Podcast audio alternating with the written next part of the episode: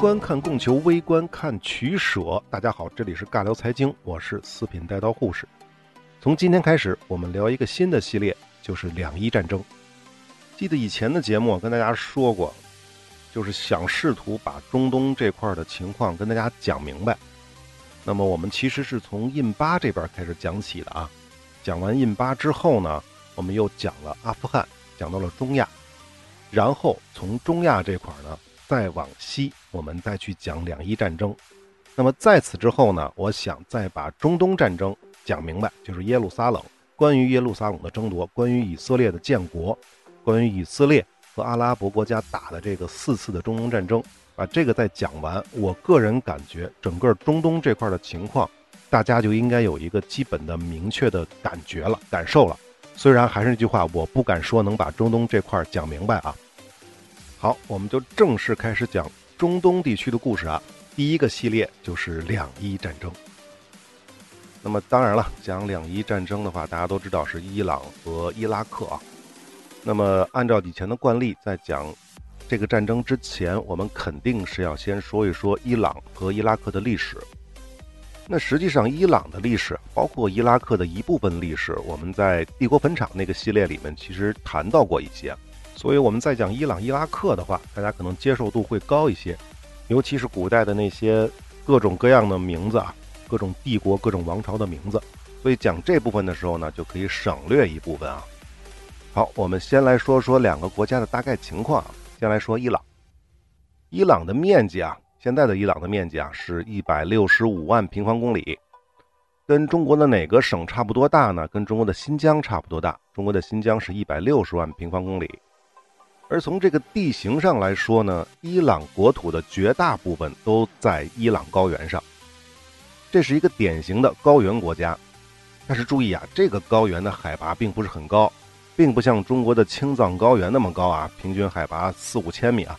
这个伊朗高原的平均海拔呢，只有九百到一千五百米之间，差不多跟中国的内蒙古高原这个的高度差不太多。那么再来说具体的地形啊，伊朗的北部是厄尔布尔士山脉，从西北到西南再到南部是扎克罗斯山脉，在东边呢有加恩比尔詹德高地，这些山脉和高地啊围绕着整个的伊朗，那么中间呢相当于就是盆地了，但是呢比较干燥，是以沙漠地形为主的，比如卡维尔荒漠和卢特荒漠等等。关于这个卢特荒漠啊，或者叫卢特沙漠，我得补充一句。它是地球上最热的地方。根据美国 NASA 的卫星记录，这片沙漠的表面温度高达七十一度。所以有的朋友可能会觉得是撒哈拉沙漠是世界上最热的啊，不是啊，是卢特荒漠，伊朗的卢特荒漠是世界上最热的沙漠。虽然它的纬度比撒哈拉还要靠北。好，我们接着说伊朗地形啊，伊朗的全国啊，仅西南部的胡齐斯坦省是平原，此外呢，波斯湾的沿岸和北部里海的沿岸。也有小面积的冲积平原。这个胡齐斯坦省，大家记一下啊。未来的两伊战争主要的战场之一就是胡齐斯坦，这里是平原，而整个的伊朗基本上都是高原啊。还有啊，就是胡齐斯坦是伊朗最重要的石油产区，也是因为这里是平原。那么再看一下国界啊，伊朗的西边呢，相邻的是两河流域，也就是美索不达米亚平原的。伊拉克西北部呢，相邻的是高原山地地形的土耳其和高加索地区的亚美尼亚及阿塞拜疆。北面濒临里海和低地荒漠为主的土库曼斯坦，这个我们讲中亚五斯坦的时候说过啊。东边也是我们说过的帝国坟场山地国家阿富汗，东南是巴基斯坦。另外呢，伊朗的南部南临波斯湾，整个波斯湾的。北岸都是伊朗的领土，那么波斯湾的咽喉霍尔木兹海峡自然也有一半是在伊朗的控制之下了，另一半属于阿曼。要知道啊，这个霍尔木兹海峡最窄的地方只有四十公里，四十公里什么概念呢？稍微好一点的火炮就可以完全覆盖。那么说到了阿曼啊，我们插一个小内容啊，这个阿曼是挺有意思的。如果你看的是一幅普通的世界地图的话。你可能第一个感觉是霍尔木兹海峡的南岸是阿联酋，可是实际上，南面的这个穆桑代姆半岛的顶端那一小块啊，实际上是属于阿曼的，它是阿曼的一块飞地，中间还隔着阿联酋。更有意思的不止这个啊，穆桑代姆半岛的顶端啊，这块阿曼的飞地与阿曼本土之间的阿联酋境内还藏着一块阿曼的飞地，叫马德哈，这个面积只有七十五平方公里啊。七十五平方公里多大呢？相当于还不如北京石景山区的面积大，或者呢是将近两个东城区的面积。说飞地这块，大家以为说完了吗？还没有啊！这七十五平方公里的马德哈地区啊，竟然还嵌套着阿联酋的一块更小的飞地，这个面积只有几平方公里，可能也就跟什么北大、清华这样的大学大一点儿这块飞地呢，叫奈赫瓦。这里面呢只有四十多座平房，有什么警察学校啊、清真寺啊、诊所啊之类的。这个奇葩的飞地嵌套啊，大家可能没太听明白，没关系，我准备了地图放在了微信公众号当中，大家只要关注“四品带刀护士”微信公众号“四品带刀护士”，回复关键字“两伊战争”、“伊拉克”或者是伊朗都可以啊，就可以看到我提供的这个地图了。那么问题来了啊，为什么会出现这么奇葩的飞地嵌套呢？大家都知道，阿联酋的全名叫做阿拉伯联合酋长国。什么叫联合酋长国呢？也就是说呢，有一堆的酋长部落凑在了一起，组成了一个国家，叫联合酋长国。那么在阿曼和阿联酋独立的时候，这个时间大概是上世纪的六十年代末到七十年代初。当地的很多酋长部落啊是可以选择加入哪个国家的，而这个阿联酋境内的马德哈酋长，他选择了加入阿曼，而马德哈内部的这个奈赫瓦呢，却加入了阿联酋，因此才出现了飞地嵌套这么一个奇葩的情况啊。要知道啊，阿联酋盛产石油啊，人均 GDP 四点三万美元啊，阿曼虽然也产石油，但是是没有阿联酋那么牛的，人均 GDP 只有一点六万。啊，实际上也很高了啊。不过呢，从现在来看啊，当年奈赫瓦部落的选择肯定是比马德哈酋长高出一筹啊。好，这个阿曼和阿联酋的这个飞地嵌套这个小插曲我们说完了，但是要说到飞地啊，刚才说了，伊朗的西北面是跟阿塞拜疆相邻的，但实际上啊，阿塞拜疆其中是有块飞地跟伊朗相邻的，也就是说。西北的阿塞拜疆不是整体的跟伊朗相邻，它是有另外一块飞地，中间隔着亚美尼亚。这西边这块领土呢，叫做纳西切万自治共和国，它跟阿塞拜疆本土不相邻。那么至于这块飞地产生的原因，就跟阿曼、阿联酋不太一样了啊。这是因为当时高加索地区，应该说是外高加索地区的阿塞拜疆、亚美尼亚和格鲁吉亚，当时都是苏联的加盟共和国。在苏联解体之后呢，三个国家都独立了。但是呢，原本随着亚美尼亚加入苏联的纳西切万共和国呢，也想独立，但是没有国家承认它。随后呢，阿塞拜疆和亚美尼亚爆发了战争，双方呢都宣称纳西切万是属于他们自己的领土。最终呢，在一九九五年，纳西切万举行了公投，加入了阿塞拜疆。好，这个就是阿塞拜疆这块飞地的故事啊。但是这其中的缘由啊，比这个复杂的多得多得多啊！外高加索地区、阿塞拜疆、亚美尼亚和格鲁吉亚这个区域被称为世界三大火药桶之一啊，另外两大就是中东地区和巴尔干半岛。那么，关于外高加索地区的民族、宗教和历史矛盾非常非常的复杂，以后我们有机会开个专题，专门聊这块儿。好，伊朗的地理位置我们说完了，我们再来说伊朗的人口、宗教。语言和民族啊，伊朗这个地区呢，古称叫波斯。那么波斯的民族自然是这个地区的主要民族，占伊朗的人口的百分之六十六。另外呢，还有阿塞拜疆人百分之二十五，这个比例非常高啊。阿塞拜疆占百分之二十五，非常高啊。库尔德人占百分之五，还有阿拉伯人、鲁尔人、比卢治人、土库曼人等等其他的少数民族。那么这个是百度百科的说法，维基百科呢跟这个说法有出入。主要出入在哪儿呢？主要出入在波斯人的人口占比。维基百科上说呢，波斯人的占比只有百分之五十一啊，不是百分之六十六。那么阿塞拜疆人百分之二十四，这个基本上跟百度百科差不多了。好，我们再来说语言。那么伊朗这个地区当然主要的语言就是波斯语了啊。那么伊朗的人口呢？二零一八年的数据是八千万。那么再说宗教，看伊朗的全称叫伊朗伊斯兰共和国。大家还记得阿富汗全称叫什么？也是不是带伊斯兰啊？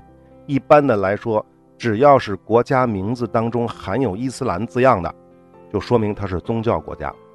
所以呢，伊朗呢是伊斯兰什叶派政教合一的国家，伊斯兰教是它的国教，而且伊朗的法律也是遵从伊斯兰教法的。那么根据百度百科的数据呢，是百分之九十八点八的居民信奉伊斯兰教。这其中的百分之九十一呢是信奉什叶派，另外信奉逊尼派。那么维基百科的数据也差不太多啊，他说是全国百分之八十九的人口信奉伊斯兰教什叶派，百分之九信奉逊尼派，其他百分之二是其他的宗教，比如基督教啊、索罗亚斯德教啊。大家还记得索罗亚斯德教是什么吗？就是拜火教啊。然后犹太教啊，其他的一些教派。那么信奉基督教的主要是亚美尼亚人和亚述人。好这个宗教、人口、语言、民族我们就说完了啊，我们再来说伊朗的经济和资源。那么伊朗的由于它是高原啊，虽然是高原荒漠为主，但是我们都知道伊朗挨着波斯湾，整个波斯湾的北岸都是伊朗的领土，所以伊朗盛产石油，以探明的石油储量占世界第四，石油的产量也排世界第四，而天然气的储量据说是世界第一，产量世界第三。这个数据是有出入的啊，那么大家做个参考就完了。那么不仅仅有石油啊，伊朗还有其他的矿藏，有几样也能拿得出手的。比如说，它的铜的储量占世界总储量的百分之五，排到世界第三；锌的储量全世界第一，还有什么铬金、锰锑、铅硼、重晶石、大理石等等矿产资源都非常丰富。好，再来说一下伊朗的国内生产总值啊。伊朗的 GDP 大概是四千五百亿美元，全球排名三十以内，人均 GDP 呢五千六百美元，这个数字呢比不上我们之前讲中亚五斯坦时期的那个土库曼，土库曼是七千美元啊，将近七千美元，那么比哈萨克斯坦就差的更多了，哈萨克斯坦是九千多美元，那么伊朗的这个人均 GDP 排名是一百一十名开外，这个处于中等偏下了。但是呢，还是比中亚的另外几个斯坦，吉尔吉斯、塔吉克，包括阿富汗，还是要富庶的多得多得多啊。也就是说呢，伊朗这个国家其实是很有钱的，GDP 排名是很高的，但人均下来就不怎么样了啊。因此，我们可以看到，伊朗的军事实力在中东是绝对能排得上号的啊。可是人民的生活就远比不上波斯湾那些其他的富得流油的阿拉伯国家了。好。这就是伊朗的大概情况。我们回过头来再说伊拉克。那么，伊拉克的地理位置位于阿拉伯半岛的东北部，国土面积呢是四十三点七万平方公里。这个跟中国的甘肃和黑龙江差不太多。甘肃是四十五万平方公里，黑龙江是四十七万平方公里，大家有个概念。那么，伊拉克的北面是土耳其，东面是伊朗，西边呢上面是叙利亚，下面是约旦。南边就是沙特阿拉伯，还有呢，它的东南角有一个科威特，这个科威特呢，基本上就把伊拉克跟波斯湾给隔开了，但是没有完全隔开啊，在伊朗和科威特的中间，这个伊拉克呢，有一段很短的通往波斯湾的海岸线，只有六十公里的海岸线啊，维基百科上说是五十八公里。那么伊拉克的地形呢，就相对伊朗就简单的多了。只有东北部和北部与伊朗和土耳其相邻的地区呢，有小块的山地；西北呢和西南属于阿拉伯高原，沙漠地形比较多。那么中部和中南部都是肥沃的两河流域的美索不达米亚平原，就是我们经常提到的幼发拉底河和底格里斯河啊，自西北向东南贯穿了全境，两河最终汇合成为卡伦河。一起又汇入了阿拉伯河，注入了波斯湾。那么实际上就是注入波斯湾的阿拉伯河注入波斯湾的这个位置，也就是伊拉克唯一的短短的那段海岸线，是根据这儿来的啊。那么伊拉克比起伊朗来说呢，地势简单的多，也平坦的多，因此美索不达米亚平原是人类世界文明的摇篮之一。后面我们会说啊。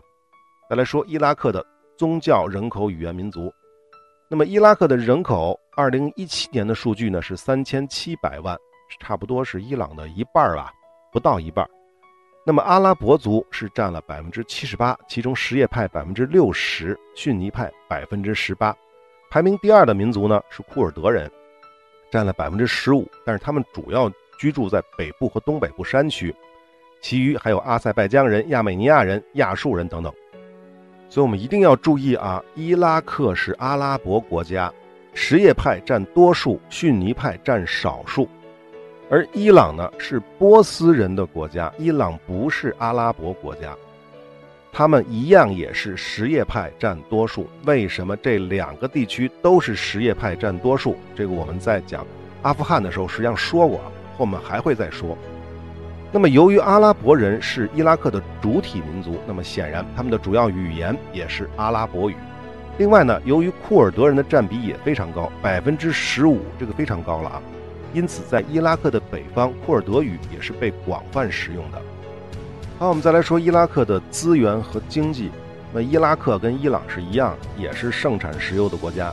虽然伊拉克在波斯湾这块呢只有很短的一块海岸线，但是实际上中东地区的这个石油储量是沿着波斯湾一直向两河流域这么延伸的，所以伊拉克这边的油田也是非常多的。二零一零年的数据，伊拉克探明的石油储量是占世界总储量的百分之九点八，排名世界第二。那么维基百科上说是排名第四啊，这个不重要，各家的统计依据是不一样的，时间可能也不一样。反正呢，就是伊拉克的石油储量很靠前就是了。那么从这点上来看呢，他们理论上来说，伊拉克的石油好像是比伊朗稍微多那么一点点啊。另外，伊拉克的天然气探明的储量世界第十。此外的资源呢，就是磷酸盐了。不过啊，由于伊拉克是以平原沙漠地形为主的，所以它其他的矿产资源，因为它不是山地嘛，所以矿产资源就比较少。但是也是正是因为伊拉克拥有美索不达米亚平原、两河流域的农业灌溉有数千年的历史，农产品是非常丰富的，有小麦、黑麦、大麦、稻米、棉花、烟草、温带水果和椰枣等等。尤其是这个椰枣啊，伊拉克的椰枣是全世界著名的啊。伊拉克整个国土的可耕地面积占国土总面积的百分之二十七点六，这个比值相当高啊。但是，但是，但是，由于近些年的战乱不断，政局不稳，现在的伊拉克虽然农业人口占了全国的三分之一，但是粮食依然不能自给自足。那么再来说一下 GDP 啊，现在伊拉克的 GDP 呢是两千两百多亿美元，排名全世界呢五十多名。刚才说了，伊朗是四千五百亿美元，排名三十。那么至于人均 GDP，现在伊拉克的人均 GDP 呢是五千八百美元，这个呢也只比伊朗高了一点点啊，伊朗是五千六，所以它的排名也是一百多名以外了，在全世界的人均 GDP 排名一百多名以外。也是中等偏穷的国家，但是实际上，曾经的伊拉克非常的富庶。我在查这个数据的时候，发现一九九零年，也就是萨达姆还没有发动海湾战争之前，伊拉克的人均 GDP 是一万美元，全球排名第三十七。不过呢，我又查了一下一九八九年的数据，发现它人均才三千八百六十二美元，这一年就涨了小三倍，两倍半的样子。这个数据很有可能是有问题的，但是即便是如此，一九八九年的时候，世界排名人均 GDP 世界排名是第五十三位，这个排名其实也是很不错了啊。因为要知道，排名四十八的是韩国，排名四十六的是葡萄牙，排名四十五的是沙特阿拉伯。也就是说，伊拉克的人民生活水平在那个时代其实比沙特阿拉伯啊也差不了太多。因此啊，当时的伊拉克应该算是发达国家，而同年的伊朗，一九九零年同年的伊朗，人均 GDP 仅为两千两百美元，排名第八十二，全球排名第八十二。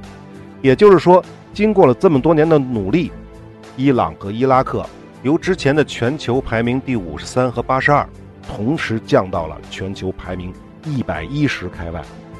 大家可想而知，当年的伊拉克是非常富庶的。著名的那个局座张昭仲就说过，他当年在伊拉克工作过，那个时候的伊拉克人人人有车有房，生活富足美满。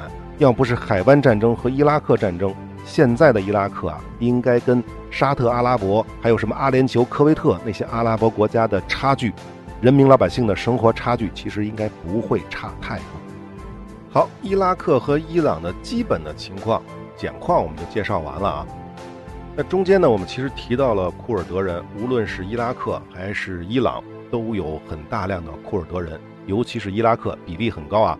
伊拉克的人口比例当中，百分之十五是库尔德人，而伊朗这边呢有百分之五。当然，从人口上来算，其实是伊朗比伊拉克的库尔德人多啊。那是因为伊朗的人口总量多。那么关于库尔德人呢，其实很多人都会有一些疑问：这些到底是一些什么人？为什么这些新闻里面老会出现库尔德人？一会儿说跟美国人又怎么样了，一会儿又跟各个政府又怎么怎么样了，各种各样的矛盾。而且我们都知道，他们一直想要独立。那么关于库尔德人的问题呢，这部分呢，我单独录了一个彩蛋。然后放在了微信公众号当中，大家如果想要听的话，关注我的微信公众号“四品带刀护士”，关注之后回复关键字“库尔德”就可以了啊。好，本期的节目我们就聊到这里，我们下期再见。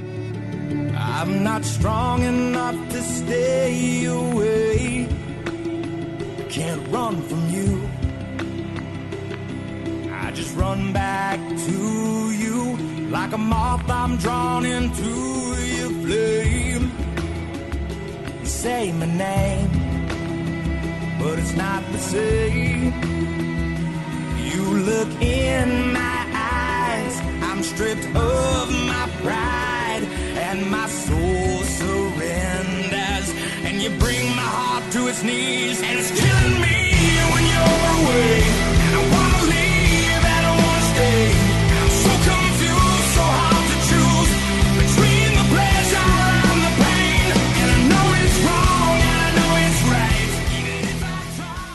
任、信用和信誉是一切经济活动的基础，也是一切人类活动的基础。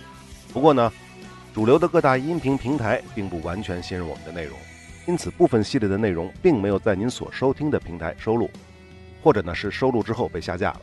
但是没有关系，您也可以搜索微信公众号“四品带刀护士”，关注之后呢，就可以得到完整内容的推送了。另外呢，从阿富汗系列开始，我们也同步在微信公众号更新最新的节目，欢迎来加个关注。最后，如果您喜欢我们的节目，请点赞、转发、关注、收藏，这是对我们最大的支持。好，我们下期再会。